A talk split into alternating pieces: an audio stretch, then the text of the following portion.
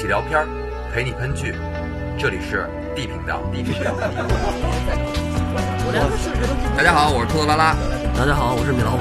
我是包子。我是黄细辽。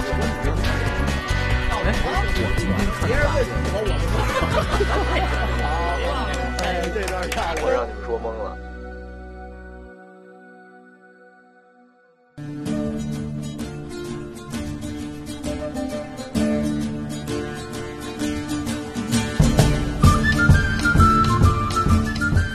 这里是 D 频道，嗯，猎魔人，今天聊一下这个二零一九年末的重磅美剧，大家期待已久的《猎魔人》，绝对的大 IP 大制作。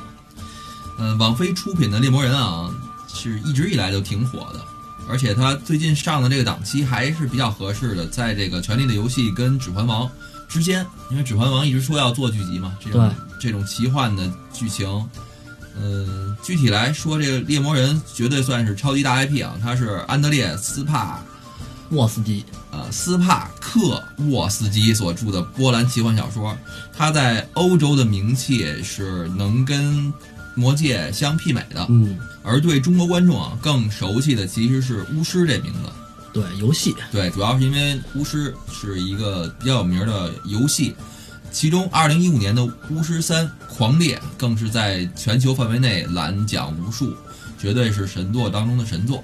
嗯，而且当年特别火的来盘昆特牌吧，哎，有关系。对，而且这两天由于这个剧的原因，这个《巫师三：狂猎》在线人数又达到巅峰了。我都想再重新下一个巫师玩一玩。嗯，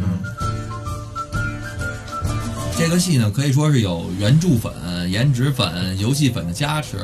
但是，什么东西说但是就就尴尬了，就是也没能挽救他比较尴尬的局面。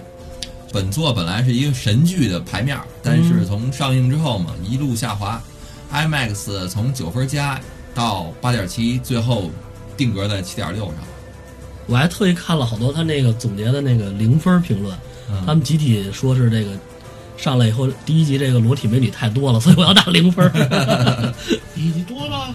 多啊，就是他进的那个镇长还是谁家那个院子里做的那个幻术嘛，不是，一堆一堆光屁股大妞。对对对，就是他巫师家好像都这样，都有这个风格。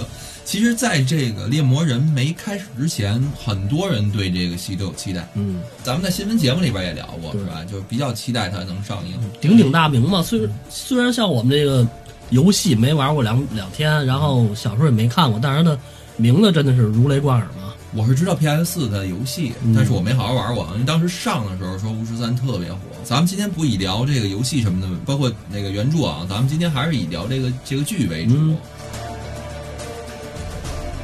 这个剧整个给我感觉是有点像《权力游戏》，它那个画面上整个感觉有点哥特式的，对，有点像暗黑那个风格，是吧？其实都是中世纪剑与魔法的世界。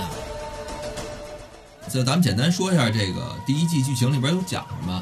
他首先是讲的那个猎魔人杰洛特，是一个机智冷静、本领高强，而且又有点反正木讷似的，反正就没什么表情的那么一个猎魔人。他呢是世界上最强大的猎魔人之一，他拥有超乎常人的力量跟速度，还能使一些法术。对，北方第一剑客啊，北方第一剑，那叫北方第一快剑。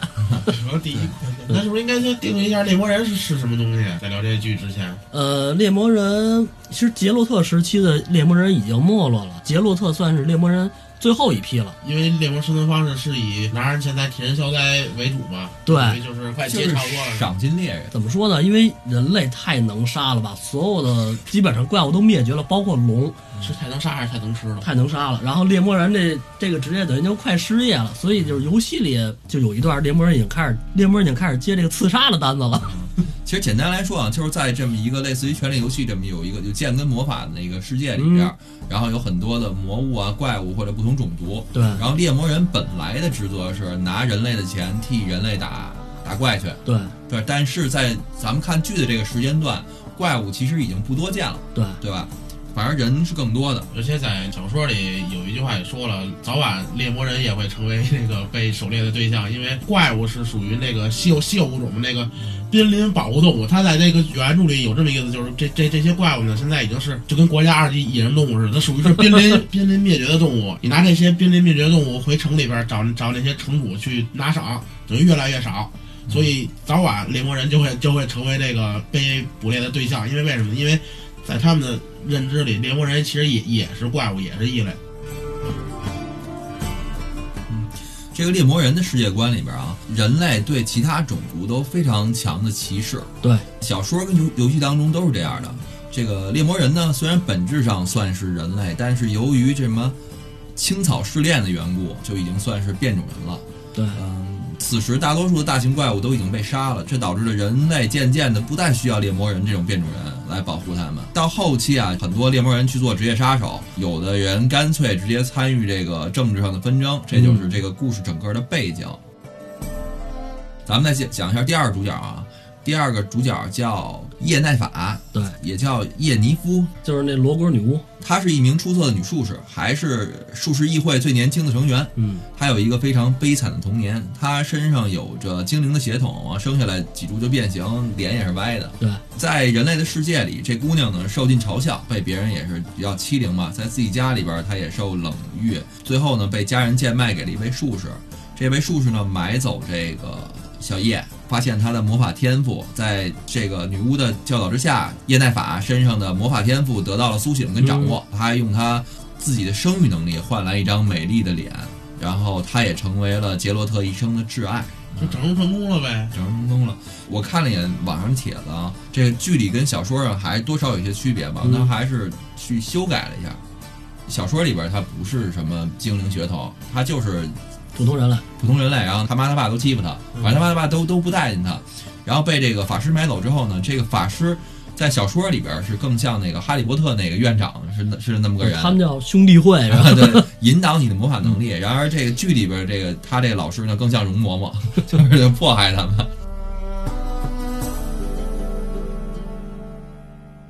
然后关于这姑娘，反正她刚开始她歪着个脸什么的，我就知道她肯定到后来得变漂亮。所我尽管我不知道剧情，那太明显了。其实这是咱俩想一块儿的。一看她一出场，就觉得后期肯定是一个重头戏，然后第三位主角啊叫希瑞，不是小时候看那西希瑞？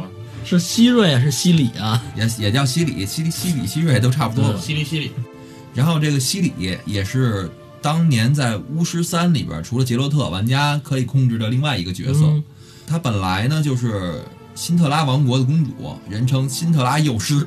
对，从小无忧无虑的长大，但是后来因为就是他们国家国破了，他的国家被血洗。嗯，在国家被攻破前，外婆嘱咐他去找杰洛特，并声称杰洛特是他的宿命。就这样，在国家灭亡的最后时刻，他被送出来。于是，娇生惯养的小公主开始在这个危险的世界上流浪，寻找一个叫杰洛特的人，并在将来发现自己身上的秘密。然后，整个这部剧就是这个三个主角在各自的时间线上演着自己的故事，直到最后才正式交错在一起。杰洛特成了这个西里的养父，这个叶法奈也视他为己出，这都是最后的事儿。嗯，但是有一个问题就是，剧中啊，他们的故事不在同一时间线，也没有提示就告诉观众发展到哪一年了，更没有就是什么参照物。它不像咱们之前看的那个《致命女人》的似的，你你可能换一个人的年代，你马上就能看出有参照物，你知道时间线不同了。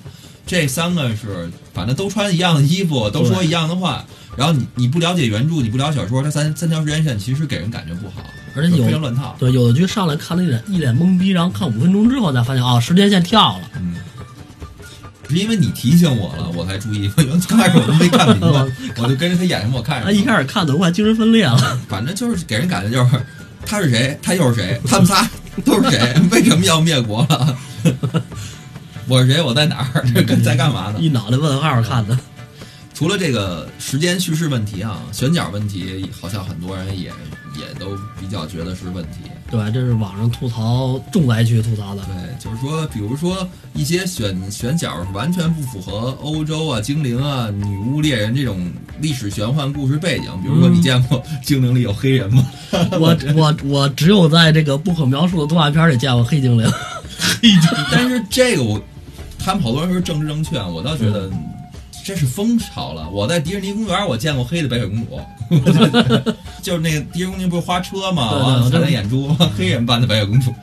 但就我个人既然就我个人而言来说啊，这个政治正确的问题，我感觉把好多这个好的剧情这个选角这一块都给怎么说毁了吧？这部剧，这个波兰作家在他当初写小说的时候，他一定没有想到他里边这些人物会是黑人。咱不是歧视黑人，就是说，你就是看过原著小说啊什么的，你来看这个剧会觉得特别突兀。我觉得啊，是你黑人也好，你白人也好，你棕种人也好，只要你放那个剧里边不别扭就行。但是可能好像大家都这么吐槽，是肯定是大家觉得别扭。对我我我觉得他让这人变成黑精灵，不是这这，你看有游戏管他叫暗精灵，啊，对吧？这个暗精灵，那个肯定是因为在小说里呢没有对这个角色进行过过多的外貌描述，就外有外貌描述的让他还是白着，没外貌描述的呢尽量黑黑黑下去，反正我沉淀下去，我看过的所有的那个影视作品，暗精灵都是都是都是女精灵。哎挺好看的。咱们跳回来说啊，就整个的这个戏的感觉，我觉得，呃，他的包括打斗，包括美术设计，我是觉得可以的，可以，我是可以的。但是他的整个剧情上可能是过于追求新意吧，时间线上可能没有给大家那么明显的一个提示，这是一个问题。但是我觉得最大问题是台词，就是他们有很多台词，其实你砍掉是不影响剧情的。啰嗦啊，对，废话太多，而且就是故弄玄虚的东西太多。我觉得可能是导演、编剧没想好他要什么。你如果就像这个小说里边或者游戏里边一样打怪升级，嗯，然后你展示不同的怪物，你你也可以，这也是一个方案，爽剧嘛，就看起来打得很爽，斯巴达克斯，嗯对吧？你要不然你就给它整成一个类似悬疑解谜那种，就是哎，我破案，什么怪物怎么谋杀人，我怎么找到这个怪物？要不然你就是像那个《权力游戏》一样，你你就是讲命运也好，政治也好，嗯，你或者你都揉进去也可以。现在这个他可能也是都想要，但是他好像哪一方面都没给你讲太明白。对，反正他这故事讲的实在太糟糕了。这部剧真是我觉得就靠他这个布景道具加分的。嗯嗯嗯，就比如说他那个最开始这这个幼师那国家，嗯，我看着挺强大的呀。嗯 上来就灭了。啊，怎么被灭？就打输了一仗就被灭了，就完全交代的没头没尾。我后来我一直以为他会在第一季里，至少你给我交代一下这个帝国怎么由盛转衰的，肯定得有个过程。我看到的那一集，他就是还挺强大。完说有人入侵了，走，咱们不能跟他们干一圈去。干完之后，这个这女皇受伤了，受伤了，完回家就死了，死了就城破了，连守城的人都没有。呃我自己给脑补就是，可能在他那边那个国家都就是比较小，没有纵深，整个这国家可能也还没形成巨大。那你也不能出城迎敌去啊！你既然已经没有纵深了，我刚开始一直觉得他会给你补完这个国家这个过程，他现在没有这个过程，这这是我觉得的问题。咱们要聊这个猎魔人啊，就得聊他这里边这些姑娘们。这姑娘们是最开始吸引观众的一个，就到底看这戏尺度能有多大？就是杰罗特睡遍整个大陆，对啊，人人送外号打桩机嘛，就是女巫打桩机我，就看她是不拒绝不主动，嗯这个给给猎魔人的设定就是猎魔人在这个欲望，在这个欲望方面要要比普通人类要强，可是我我我说句实话，我觉得这个戏的尺度啊，只能说一般。还可以对再大一点。我哎，我觉得他第一集那个什么公主，那嗯那女挺好看的，但是 第一集没过完就死死了，这也太尴尬了啊。我还觉得挺好看的，然后上来就死了。这女的让杰洛特去去帮他杀那个巫师去，对，那巫师是要杀，让杰洛特帮着杀那女对对对，他不愿意参加，但是最后还是把那女的杀了。其实我没看明白他为什么要杀那个。说到这儿了，那就简单说一下这个猎魔人，他这个为什么为什么会火，就是原因就是他其实讲的好些是人性，并不是说嗯简单的就是就是一个打怪升级的故事，或者说他去破案去，他更多的是聊人性。比如说你刚才说那第一集，他为什么会去帮巫师把这个女的杀了？其实他也不是帮巫师，他帮的是这整个城里的人。其实说白了一点，杰洛特是一个特别有人性的猎魔人，啊，他不光是为钱去工作，嗯，就是说他有他的原则。对对对对，他有他的那个猎魔人守则，对对对，他有他的猎魔人守则。就比如说第一集，他为什么最后会把这这个女的杀了，就是因为他在一段他得知的情报，这个女的会干一件事情，就是拿普通老百姓的生命去威胁另外一个人儿，就是你这人，你你如果你你你不按照女的说的做，他就会把老百姓给杀了。女的这女的是一坏人。也不是坏人，她做法比较极端，就是他拿这个镇上的老百姓的生命，去让这个巫师逼这巫师从塔里走出来。嗯去去去让去让巫去让巫师出来，嗯然后然后杰罗特相信这个巫师肯定不会出来，嗯嗯嗯，所以他认为这个女的肯定会把镇上老老百姓会会杀老百姓，嗯，他只能选择就是把他先杀了。把这女的杀了，就等于就是我我就是可以做小恶，我不能做大恶。但是这个戏啊，他后来的结果咱们都看到了，老百姓并没有感恩老百姓反而把他赶出去了。那这杰洛特他不就是拔脚无情吗？是不是？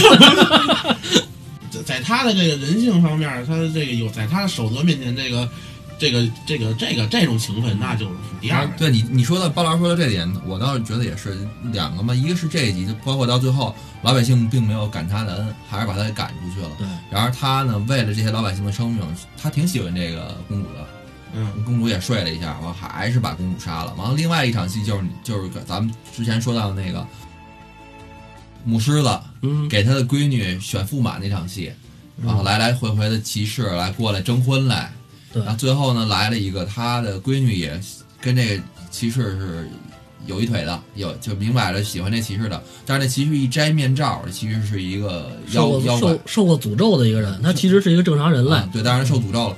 其他人就大惊失色嘛，包括这个母狮子也说：“哇，什么妖怪，你就你就要嗯那个娶我闺女。杰洛特在呢，跟杰洛特说：“你帮我把他杀了。”对，就完，杰洛特说：“我不能杀，因为他是受诅咒的人类，这事儿我管不了。反正那意思我就不管。”但是其他人呢，也都那个都都围攻要把那人杀的时候，杰洛特还出手把这人给救了。这包老师一提，我才发现他其实他是想说很多这些东西，但是我我不知道为什么在看的时候，其实给我印象不深。这个骑士说到这儿，我突然想起他们世界上有一什么法则，抛出来这骑士抛出来叫什么意外率？啊，对我没没看懂，意外率是这样，就是我把你救了，啊，你就要报答我，对吧？然后没没没那个 然后你报答我呢，你可以选择，就是我可以选择让你现在就报答我，啊或者我选择一个叫意外率的东西，就是在以后在你啊不知情的情况下获得的东西，啊那不就归我？哦，哎，这还挺逗的，就是说我有一天中彩票了，归你 但是你不知道，不是你，你要如果特意买了彩票中了，可能不行，但是必须是你不知道的情况下，你那不就是相当于，比如说你要是娶一特漂亮的媳妇儿，因为意外率在你不知道的情况下，你媳妇儿跟我好了，那不就是绿吗？为为意外绿是这个意思吗？意外绿了是吧？你这个没毛病。为什么那个最后这个母狮子一进来让西里找这个杰洛特呀？嗯就因为这个西里这个公主是杰洛特的这个意外率获得的，那为什么让西里去找他呢？因为当时说过这意外率以后，等于这肚子里这个孩子心里就归杰洛特了。啊啊，嗯这么一回事。啊他是其实哦，那这么说，整个这剧情就圆上了。嗯，再说说这女巫这边啊，这这女巫这边的剧情其实有一点拖沓，哇，就是她在关于她学魔法那一部分，我觉得挺无聊的。对对对就是拉的太多了嗯。你看杰洛特这边，咱们刚才说他有破案的，嗯有杀人的，有打桩的时候，还有他人性的时候。然而在这个女巫，至少在前半段，咱们后半段待会儿再说。在前半段学习的时候，就感觉特矫情。这人要教你，你也要学。嗯，而且你既然这么被别人欺负，你又展现出魔法天赋来了，这是你唯一出人头地的路子，你又得往这么走，你矫情什么？我就没明白他特别跟那费劲，那么磨叽，而且花了其实算大量笔墨吧，好几集的时间在铺他这条线。就我主要是看这儿看半天，我我其实我个人我没看明白他比别人强在哪儿了。然后刚开始魔没看出法天赋他比别人强，嗯，小说里边他是比别人强的。那小说里我觉得他一定会重点描述一下，但是在剧里边，我当时我确实没看出来他强在哪儿了。我只看到最后，他那几个师姐妹全被变成变成鳗鱼变成水里了，就剩黄啊，就剩他自己了。啊，那个有句特别简单的话，就是这上帝给你关了一扇窗，就会给你打开另一另外一扇窗，关上门，呃，关一扇门，就这这这大概这意思吧。你想这个他这因为个他得到了最多的镜头，所以就知道他一定会变好看，对这是肯定的。嗯然后他变好看之后，他也一定会变强力。其实你如果刚开始的剧情你告诉我他他长这么难看，他受尽了欺辱，然后他会奋进就够了，嗯，对吧？你再铺开他后边的剧情，再往后延他，当他学完魔法之后，他一出山，先是反正指定他到一国家他不愿意去，对啊，他要到另外一个，结果反正不管怎么怎么着，到最后他他单干了，嗯他不再是去当宫廷、当宫廷法师了，然后跟杰洛特又相遇。其实这么一看是挺简单一个故事，他的故事其实比较单薄。这个女巫她自己有一条故事线，其实那个导演投入那个戏份还挺多的。嗯，他做的各种各种准备啊，各种工作是说他自己要要一个自己的孩子，对，但是他用那个子宫交换了美貌。对他用子宫交换了美貌这点，呃，剧里边交代，但是他为什么要要这个孩子？就是为什么我一定要要一孩子？就没有说。个其实特矫情，就相当于什么？相当于你现在又丑，你又脸又歪，你又驼背，然后你想变漂亮是吧？我可以让你变漂亮，你交出你子宫，你就是这辈子不能有孩子，你对你就可以变漂亮。好，那我交换。他换完之后马上反悔了，我这辈子就想要一孩子。我觉得我是这么想的，我可能小说里一定会单独描述一下他为什么要要一个孩子，但是剧里边我就觉得特别突兀。对对对，没有没有，对没有马上就变脸了。啊，对，马上就变脸了，我一定要要一孩子。这有点像那，也有点像那个 Cinderella、嗯。那个童话镇里边那个、嗯。那个故事一样嘛，就是只要你不让我在这儿擦地扫地，我付出什么都可以。那好，那你的第一孩子给我，嫁给王子之后，马上的第一件事就是给他关起来。可能他那个整个人物在小说里边的构架还是丰满，他这个嗯只不过他那个导演挑的点，这个跟杰洛特一比就差点意思。然而他又在这个剧里用大笔墨去铺的这个姑娘，所以导致着可能我们整个剧情看起来的时候，当到他的戏份的时候有点拖，就包括他在那个塔里边跟那个男的搞对象，啊，我也没明白。跟这男的搞对象，可能导演人家想交代就是我们不歧视这个，哎，有点这意思，是吧我都没有明白我当时就是这么觉得而且还有一个镜头我更没懂的就是他们俩啪啪的时候，一堆人在那围观鼓掌，那个我也没看，那个挺好的，不给那男的这个鼓励我？没看懂。是他用魔法那个什么的，不是他，就是他是魔法变出来，但是导演想告诉观众的是是是什么意思？就是这种体验会非常好。你下回可以尝试一下。是就是我我们就是大众喜就是那个对你这个选择这个罗锅妹的这个情况，我们表示赞扬，表示对啊 是，这是是是这种吗？并且对你对对你送来掌声吗？那个再说第三个人物啊，这个小孩儿，这个小孩儿在剧里边一直在跑，在森林里一直在跑，是吧？呃，最后跟这个杰洛特算是相遇了，认祖归宗了。对对，他算是承上启下、连接主线的那个人。他他其实以这个小孩儿为主的，嗯，以这个狮子家被灭国为主的。其实这第一季有点像那个《权力游戏》的这个大框架的第一季。我我看网上好多人那说应该让那个二丫来演那个，那就跟那就那就完全一模一样了。又成什么复仇记了？我靠！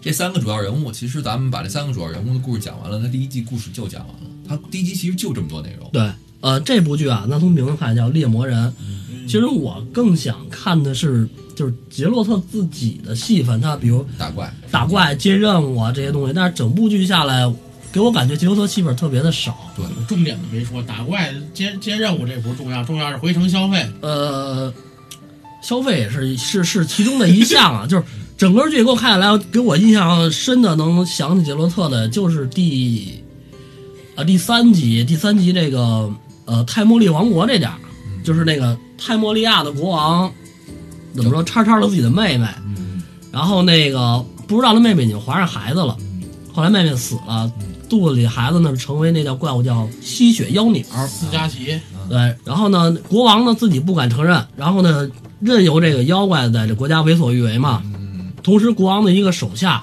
喜欢国王的妹妹，然后却憎恨国王所做的一切。嗯国王找来杰克特想了结这件事儿，但是这个手下呢，就是不配合杰洛特，想让国王得到应有报应。整篇剧下来就这一个故事，就是让我还对这个杰猎魔人这个职业你看，感觉比较深这就是咱俩，咱们咱们刚才一直在聊的问题，这就属于降妖除魔的那部分，对对吧？刚开始先破案，对然后锁定怪物，干掉怪物，完成任务。对，我们单拍杰洛特这么一个，我觉得也挺好看的，我觉得要比现在这好看因为。它的有原著，它的深度是有。对你看它不是一个简单的说一个就是一个妖怪，然后给你任务你去，它是有原因的。为什么这个人成妖怪？在戏里边解释很很清楚，因为妒忌，然后因为你要怎么破它，你还不是说简单你一剑劈了他就行，你还想要救人的话怎么办？对你劈了他的话也行。这就是每一个破案的时候，其实他都要要做的事儿挺多的。嗯完了你你不仔细看。尤其像咱们这英文不行，你听不明白，你就得仔细看。你不仔细看，真不明白。就包括他后来带上那个云游诗人，啊，那个我看大家对云游诗人吐槽也挺多，但是我倒觉得有这么一个角色挺好的，因为杰洛特他话少，嗯你就得给他搭一话多的。对于观众来讲的话，你好多事儿你不明白，你你你干脆找一话话匣子给你解释一遍，我觉得倒挺好。就是剧情里啊，那个他们这小女孩儿，然后跟那个黑精灵小哥，嗯他们不是跑到一个什么森林里吗？嗯嗯那个森林的那个主人，在小说里是叫什么银眸艾银眸艾斯纳，呃嗯，银，眼睛的艾斯纳。对，结果出来黑人大妈，那眼睛银吗？？么人家没说是白人黑人，说银眼睛，黑人大妈也也银眼睛啊。对啊，但是他们是树精灵，树精灵在反正在我个人的印象里啊，一般都不会是黑人大妈这个形象出现，而且啊，在就是在小说里啊，这个树精灵只使用弓箭，不用长矛。呃，原因是什么呀？树精灵能够操纵森林的植物，能在二百英尺外一箭爆头。啊啊！我看这个，所以他不会使用这个近战的武器。呃，而咱们这个剧里到那儿，所有的我看树精灵都都敢都敢拿长矛了，是吧？嗯嗯剩一点是什么呀？这个树精灵，它只有女的在这个原著里边然后呢，他们是怎么着？靠收留各个种族的女性喝水，转化成树精灵。啊，但是剧里那黑那黑黑人黑人黑人小哥不是也也喝了？水跟水不一样呗。不是不一样，就是等于我不明白导演为什么这个也这点也要给改。改一下是吧？对，这点按照原著小说里给大家介绍一下更爱看，因为树精灵的繁衍方式主要是两种，一种是靠抓这个进入森林里的男性 榨干，啊，一种呢是那个偷人类的小女孩喝水转化，啊，是这种是它两种的繁衍方式。对，其实挺有意思的。对啊你看，你要拍这么一个小故事，然后你讲一个他这个种族设定，其实就就挺好。对，而且我觉得就是他要是这样的话，这个小女孩跟男精灵在路进入那个森林的时候，还可以发生一点这南精灵，比如进入森林陷入这种危机里边，一定被榨干了。对吧？还有还有就是那个有一集是他们去找那个龙，嗯这龙那个丑就先不说了吧。我看的这剧，因为我没看过小说嘛，有的地儿我看我一边看剧我一边翻小说找。我小说里边写的是他们队里有几个矮人，嗯，这个剧里边里边也是矮人，剧里边是这是矮人侏儒，好吧？一个意思。一个人豆芽菜一样。最逗的是，我当时看乐了，这猪里边还黑的，我说这什么 黑体矮人？那龙有一点尬，就是突然他们两个人在那对话嘛，那龙，我琢磨这话到底谁说的？后来我看明白，这话是龙说的，但是龙说他不张嘴，对他不张嘴，我琢磨了半天，我不知道这个这个话是谁说的，而且这个龙的这个造型有点瘦，这龙气儿有点他就他应该是就是在他的小说里应该算是飞龙吧？嗯就是哦，西方龙，对对对，怪不得这人类能屠龙呢。看到这个龙，我瞬间就明白了。不仅能屠，还能骑是吗？其实跟你们这么聊完之后，我发现他这个戏里边是挺，其实能原著应该是挺有意思的，嗯剑与魔法，然后而且他的这这个什么怎么说，接任务杀怪，而又有那个深度，又又不是那么简单白开水的剧情，对，因为但是还是导演想要的东西太多了，我真这么觉得，他想要太多了，但是他反正是一个都没讲好。嗯，也也不能说一个没讲好吧，至少他能过第二季续订就可以了。你第二季出了，你们还会看？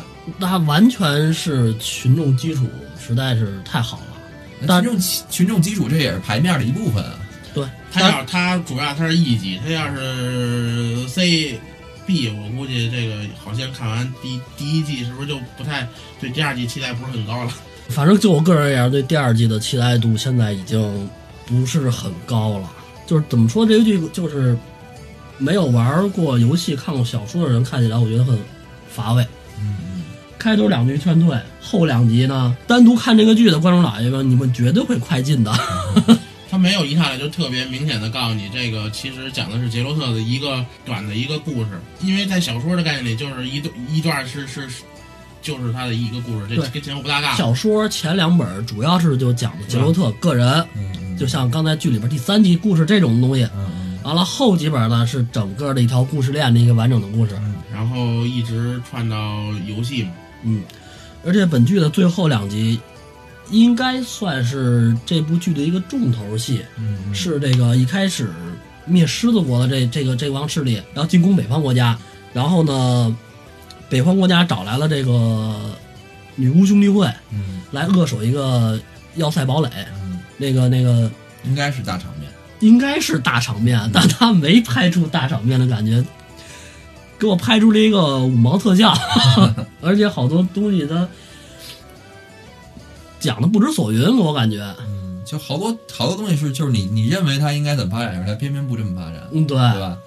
而且它它中间好多东西它省略的省略的比较晦涩，就比如说之前咱们看说到那个，我看有一段就是他帮那个云游诗人去弄一精灵啊对许愿的啊那个许许愿那个，啊，我我倒着我看完第一遍之后，我倒回去看第二遍，嗯我还是没看明白。